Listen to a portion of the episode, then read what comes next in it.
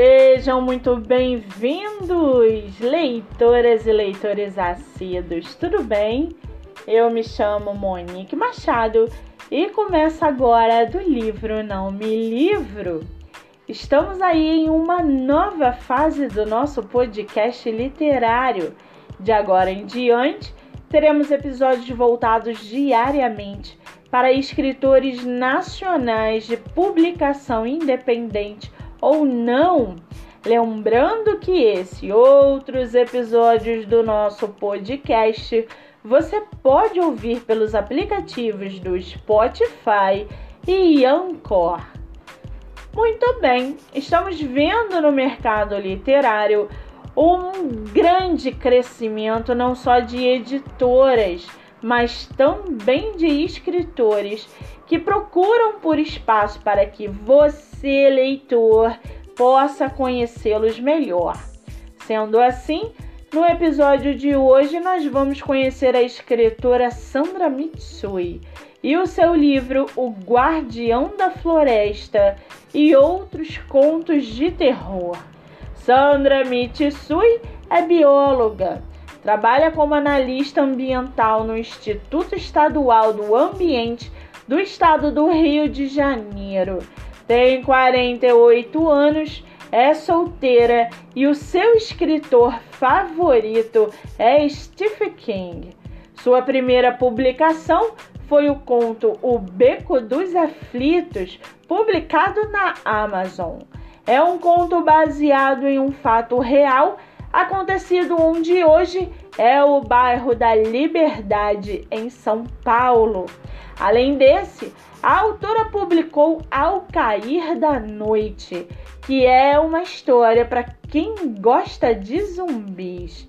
Já o seu livro Guardião da Floresta e outros contos de terror, nosso livro tema de hoje é uma coletânea que reúne 10 contos aterrorizantes.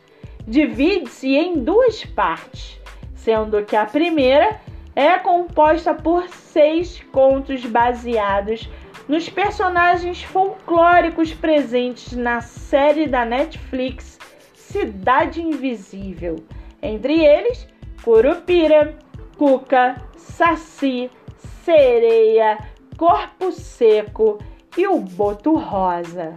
A segunda parte agrega quatro contos inspirados em fatos e causos contados pelo Brasil afora, ambientado em lugares, épocas e situações diversas, cada conto irá conduzir o leitor em direção àquela tensão e desconforto típico de quem embarca na jornada de um enredo assustador, porém cativante e para aguçar a sua curiosidade, segue aqui um trechinho do livro O Guardião da Floresta e Outros Contos de Terror da escritora Sandra Mitsui. Abre aspas. A aparência infantil do menino, com fartos cabelos ruivos e inconfundíveis, pés descalços e invertidos não deixava dúvidas. Era o Curupira.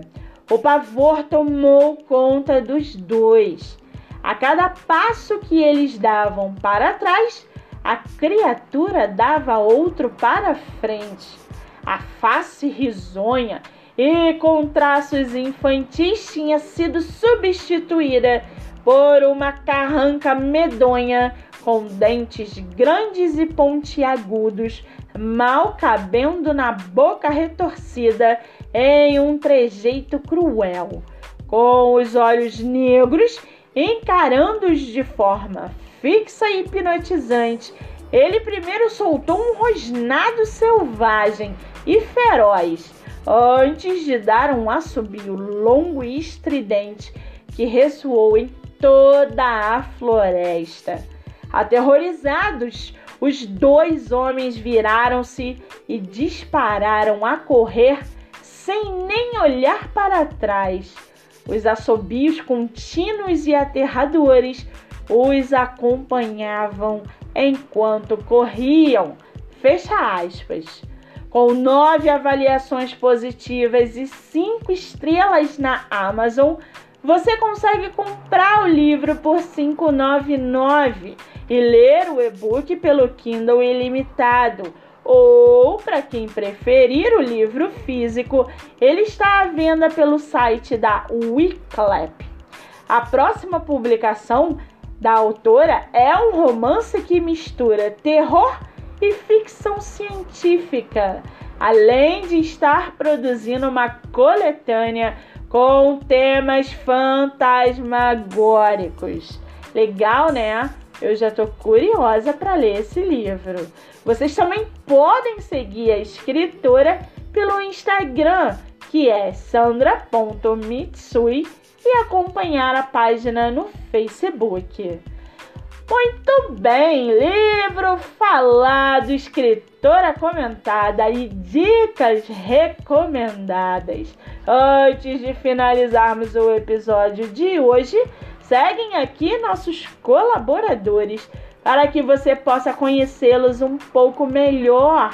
Nosso primeiro colaborador é o projeto Live Literária Batendo Papo com Escritor que acontece a cada 15 dias no meu Instagram, MoniqueMM18. O projeto tem o objetivo central de divulgar escritores nacionais, sejam eles de publicação independente ou não. Nosso segundo colaborador é a editora Buenovela, editora de publicação nacional e internacional. Você pode baixar o aplicativo pelo celular, tablet ou computador. Lembrando que meu livro O Homem do Quarto Andar está disponível nessa plataforma. Ou, para quem preferir o livro físico, ele está à venda no site Clube de Autores. Não se esqueçam, leitura é hábito. Pratiquem a livroterapia a sua mente agradece. Eu sou Monique Machado e esse foi do livro Não Me Livro.